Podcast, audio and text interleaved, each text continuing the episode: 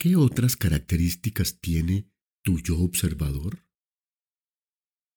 ¿Cómo puedes entender mejor su funcionamiento y su importancia?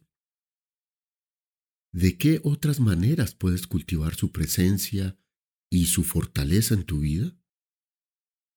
Este es el tercero y último de los tres episodios del podcast en los que hablaré sobre el yo observador. Yo soy Ariel Alarcón Prada y este es tu podcast Estrés Positivo.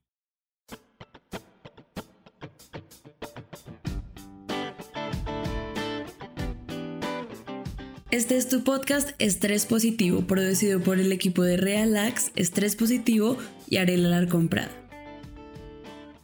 Un podcast de mindfulness, autocompasión, salud mental y bienestar emocional, sazonados con una pizca de cine y otra de literatura. Si quieres más información sobre estos temas o si quieres inscribirte a nuestros talleres para el estrés positivo o contarnos sobre tus necesidades, visita nuestra página www.realax.com www.real-lax.com Bienvenidos.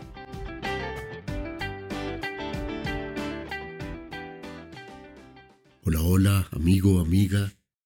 Muchas gracias por estar acá. Muchas gracias por haber hecho clic nuevamente en este podcast de salud mental, bienestar emocional, mindfulness y autocompasión. Espero estar una vez más a la altura de tus expectativas. Yo soy Ariel Alarcón Prada, tu psiquiatra e instructor de mindfulness. En este episodio voy a concluir las reflexiones en torno al tema del yo observador que hemos venido tratando en los dos episodios anteriores. Y cuando te digo concluir, lo digo en realidad entre comillas, ¿sabes? Porque de una u otra forma, este tema del yo observador es un elemento transversal y muy importante a todas las prácticas de mindfulness y autocompasión, en la medida en que su presencia, como te digo, su conciencia, la conciencia de su existencia y su funcionamiento es parte de los elementos terapéuticos o transformadores más destacados de este tipo de prácticas. Esta conciencia es la que te va a cambiar, la que te va a ayudar a ser una mejor persona. Te va a ayudar a que sufras menos y a que disfrutes más tu vida. De paso, te nombro algo que es un poco más teórico, si se quiere llamar así, pero creo que es importante que lo sepas, y es la relación entre este concepto del yo observador con otros conceptos inherentes a la teoría del cambio psicológico que generan las psicoterapias, tales como son la metacognición de la psicología positiva, el insight de la teoría psicoanalítica o la también llamada mentalización de la terapia basada en la teoría del apego, para nombrar solo algunas de ellas. También de paso te digo que es, es bueno que sepas que las prácticas de mindfulness y autocompasión no son en sí mismas formas de psicoterapia, pero complementan complementan maravillosamente las psicoterapias propiamente dichas, tal como yo lo compruebo todos los días en mi práctica profesional. Si tienes un problema psicológico importante, debes hacer una psicoterapia, sin ninguna duda. Y mindfulness y autocompasión te ayudarán muchísimo a regular tus síntomas y a mejorar potenciando los efectos de esa psicoterapia pero no reemplazándola. Ahora, si no tienes un problema psicológico grave, pues no necesitas una psicoterapia, pero sí, mindfulness y autocompasión te van a ayudar a estar mejor, a crecer, a ser una mejor persona, si se quiere, a disminuir el estrés, a que tu mente funcione mejor. Muy bien. Después de este pequeño paréntesis, quiero hacerte un brevísimo repaso de lo que hemos tratado en los podcasts anteriores dedicados al tema del yo observador, de tal modo que te ubiques en, lo que viene a continuación. Ahora, si esta es la primera vez que te unes a este podcast, tal vez sea mejor que escuches los episodios anteriores que he dedicado a este tema, eh, que se llaman Yo Observador primera parte y Yo Observador segunda parte, y luego vuelvas acá, que es como la parte final. Muy bien, como recordarás, en el primer episodio dedicado al tema del yo observador, hablé de su semejanza con el director de la obra de teatro de tu vida, o el director del concierto o de la película de tu vida. Es decir, de esa parte central de tu mente que se da cuenta de lo que hacen las demás partes de ella. En el segundo episodio dedicado a este tema fue el de las citas, recordarás. Hicimos énfasis en la importancia que tiene vivir el momento presente y cómo nuestro yo observador nos trae una y otra vez a ese momento presente. Dijimos además que Él es el portador de tu identidad. Es el responsable de tu capacidad de elegir la respuesta que vas a dar frente a los acontecimientos que ocurren y por lo tanto es el depositario de tu libertad. Y es el que hace que te despiertes estando en el aquí y en el ahora. Y analizamos para ello citas de Víctor Frankl, de Carl Jung y también una de John Lennon. Muy bien. Hoy lo que vamos a hacer es adicionar tres elementos a nuestra reflexión del yo observador. Tres elementos adicionales finales entre muchos otros, porque como te decía hace un momento, directa o indirectamente vamos a seguir hablando de este personaje, de esta parte tan importante de tu mente. Y vamos a hablar hoy principalmente de tres elementos, como te decía. La curiosidad o la mente del principiante, la importancia de la tendencia a no juzgar que tenemos en las prácticas de mindfulness y autocompasión y también unas notas en torno al tema de la creatividad, y su importancia para el bienestar. Muy bien, ¿qué queremos decir con esto de curiosidad? O la facultad de observar los elementos de tu mente, eh, si se quiere, las actuaciones de los actores, siguiendo con la metáfora del teatro, con curiosidad o con mente de principiante, la cual, desde luego, está ligada también con otro subproducto, si se quiere, de mindfulness, pero que no por ello deja de ser importante, que es la creatividad.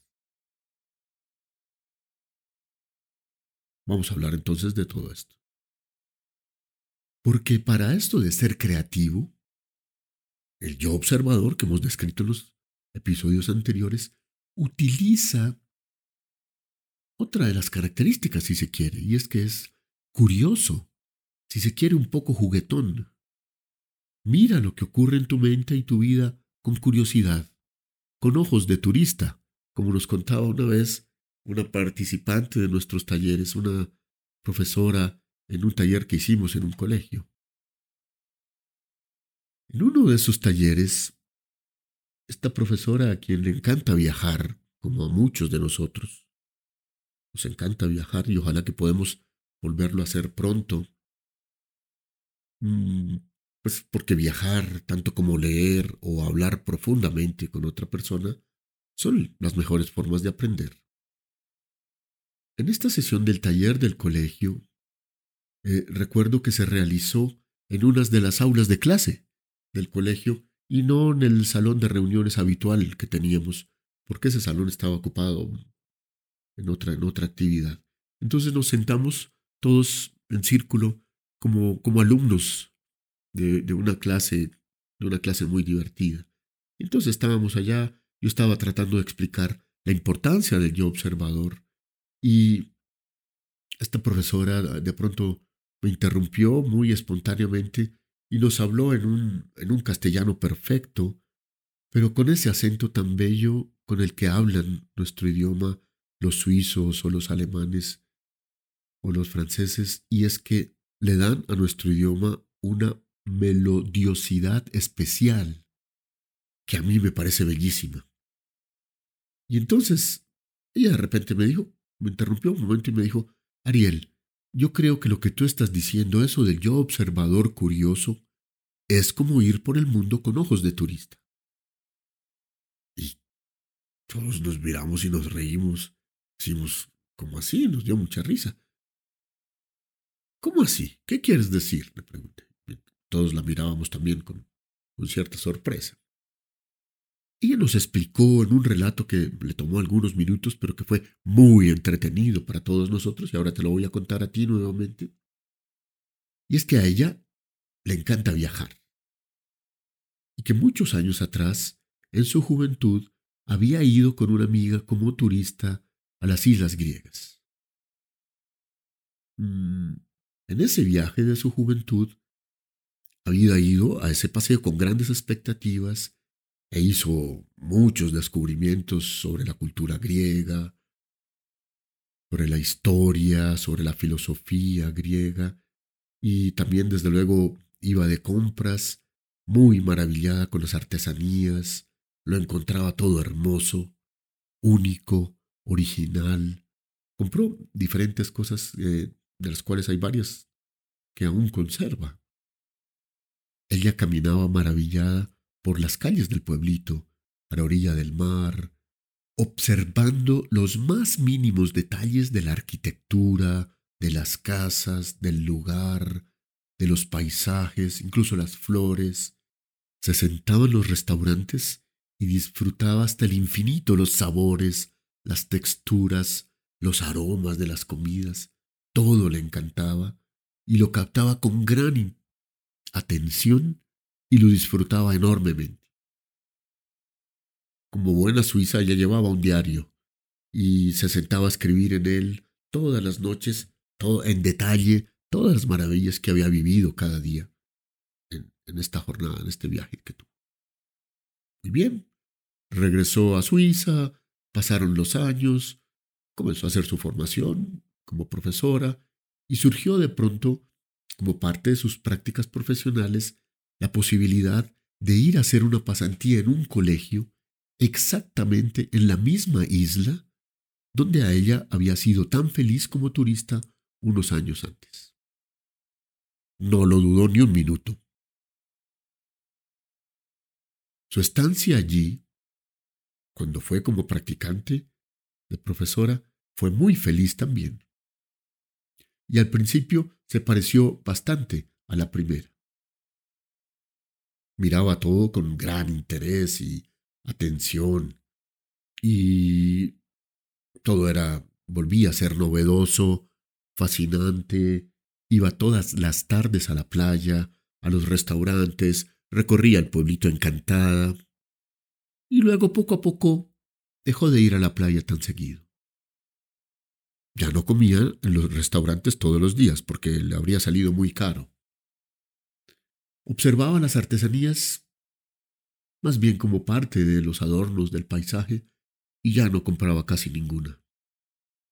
Y muchas mañanas cuando iba o en las tardes cuando regresaba, recorría las calles entre la escuela donde trabajaba y su alojamiento, pensando a veces en Suiza, en sus alumnos, en sus problemas cotidianos, y ya no captaba ni pensaba en aquello que lo rodeaba. Una noche, ordenando sus libros, encontró su diario de viaje, el que había tenido cuando había ido unos años antes. Se puso a leerlo y leyéndolo se dio cuenta del gran contraste entre su primera y su segunda experiencia en esta isla maravillosa.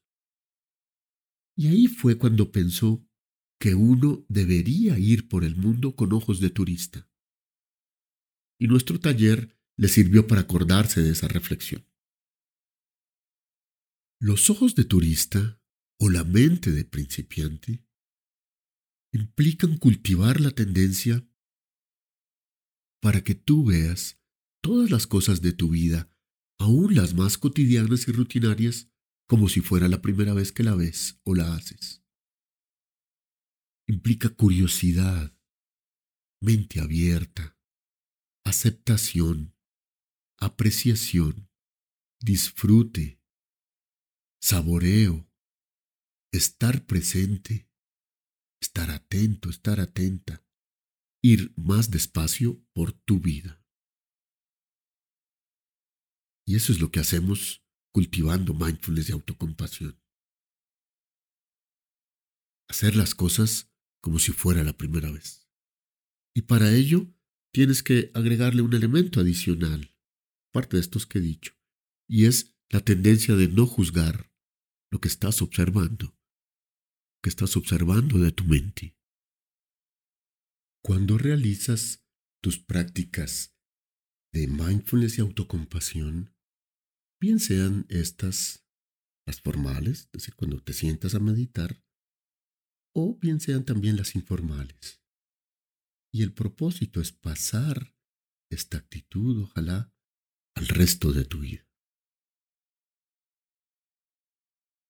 Esta mente de principiante, tal como te lo dije, implica también observar todo lo que va pasando en tu mente durante los ejercicios o en tu vida cotidiana, como te decía, con apertura y aceptación, como si estuvieran ocurriendo por primera vez, aunque sean hechos rutinarios y del día a día.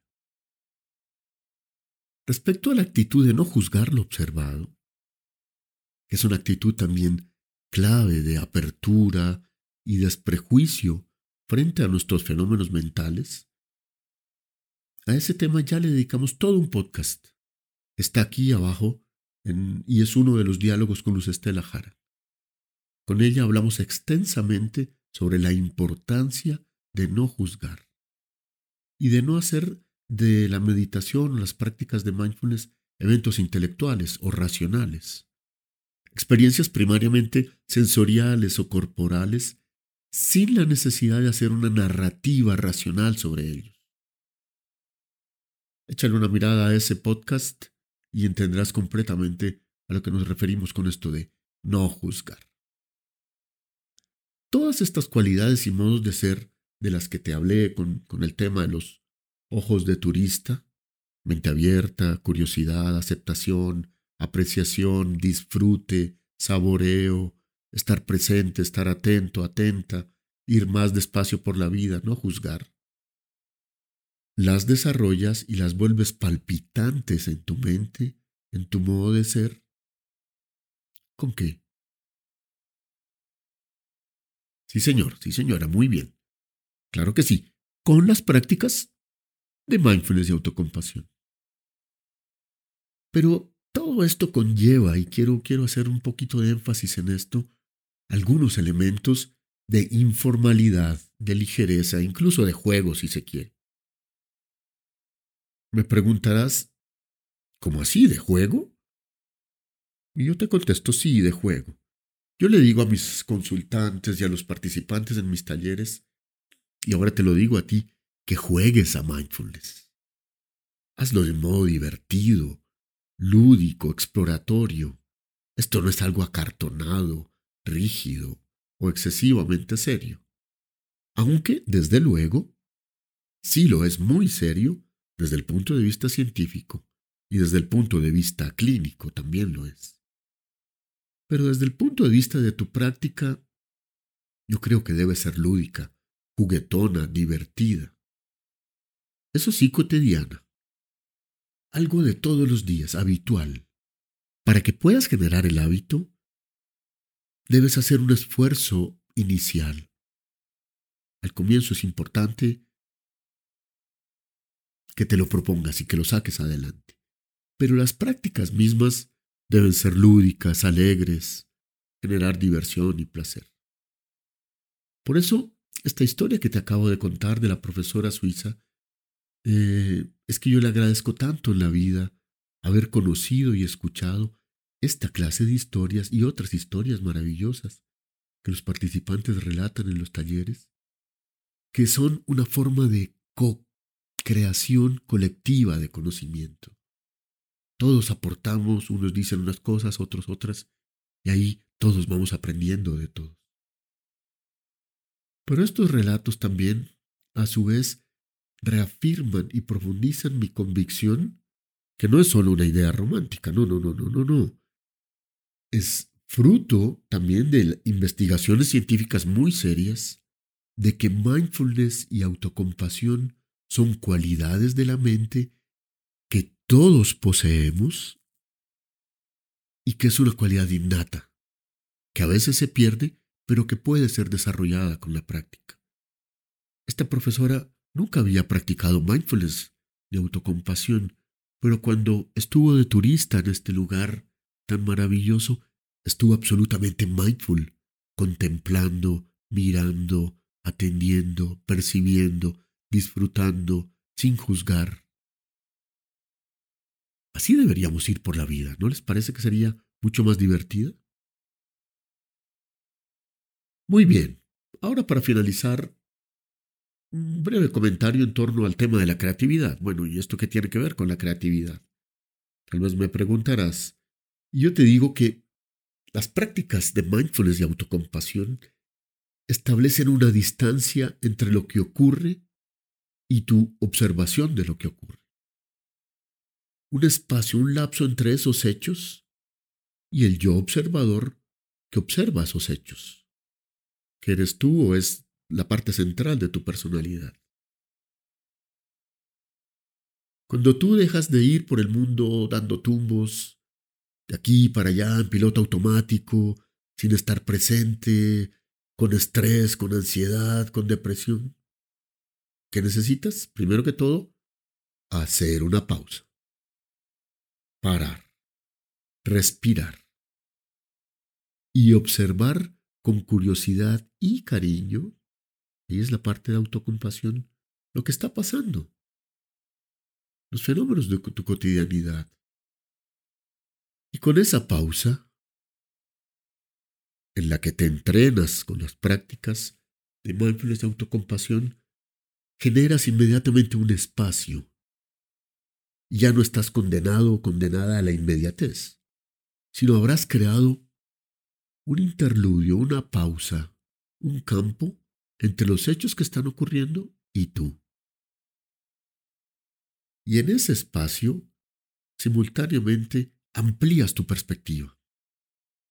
Ya no estás en la primera banca del teatro mirando las cosas frente a tus ojos al lado de tu nariz, sino puedes contemplar los elementos con cierta distancia. Y en esa distancia puedes tener la mente más abierta. Y esa vista más panorámica, más amplia, eh, algo así como si de repente te elevaras en un helicóptero y te miraras a ti mismo, a ti misma desde arriba, y miraras también el contexto, y te vieras desde adentro y te sintieras.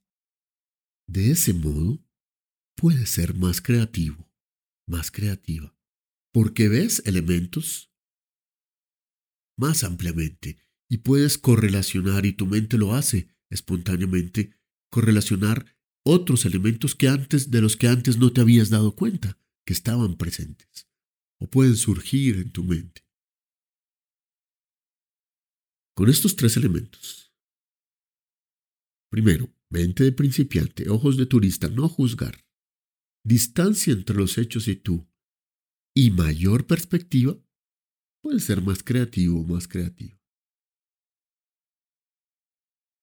Ahora, no necesariamente es porque hayas realizado un gran descubrimiento científico o hayas generado una preciosa obra de arte. Eh, ¿Por qué no? Puedes hacer de tu vida un experimento o una obra de arte, claro que sí. Pero no me refiero tanto a ello, sino a la creatividad cotidiana. La de todos los días, la de generar nuevas respuestas, la de innovar, la de hacer cosas distintas. Teniendo en cuenta un poco la frase de, de Einstein cuando decía que si buscas resultados distintos, no puedes hacer siempre lo mismo. Mindfulness y autocompasión incrementan tu creatividad, que hace que veas las cosas con perspectiva, las veas sistémicamente y surgen espontáneamente elementos de los cuales antes no te habías dado cuenta que estaban presentes y entonces puedes dar una respuesta diferente, mejor. Con lo cual, desde luego, cambies tu vida. Recapitulemos entonces, ya para terminar por hoy, las propiedades de tu yo observador son las que hablamos hoy. Recuerda, él está centrado en el momento presente. Guarda cierta distancia frente a los fenómenos internos de tu mente y externos de tu cotidianidad. Y esa distancia te permite ampliar tu perspectiva de observación, lo cual genera ecuanimidad y creatividad. Y por otro lado, al principio hablamos de la gran curiosidad o espíritu juguetón de yo observador, que es ir por la vida con ojos de turista. Y esta curiosidad va íntimamente unida a otras dos propiedades muy importantes de estas prácticas, que son la mente de principiante y la actitud de no juzgar lo observado. Muy bien, te invito a que escuches el próximo capítulo porque vamos a correlacionar todo esto con elementos de bienestar y de tranquilidad. Pero muy bien, te agradezco muchísimo que hayas estado acá. Tu presencia, tu escucha, le da sentido a este esfuerzo que estamos haciendo. Muchas gracias por estar ahí, muchas gracias por escucharme.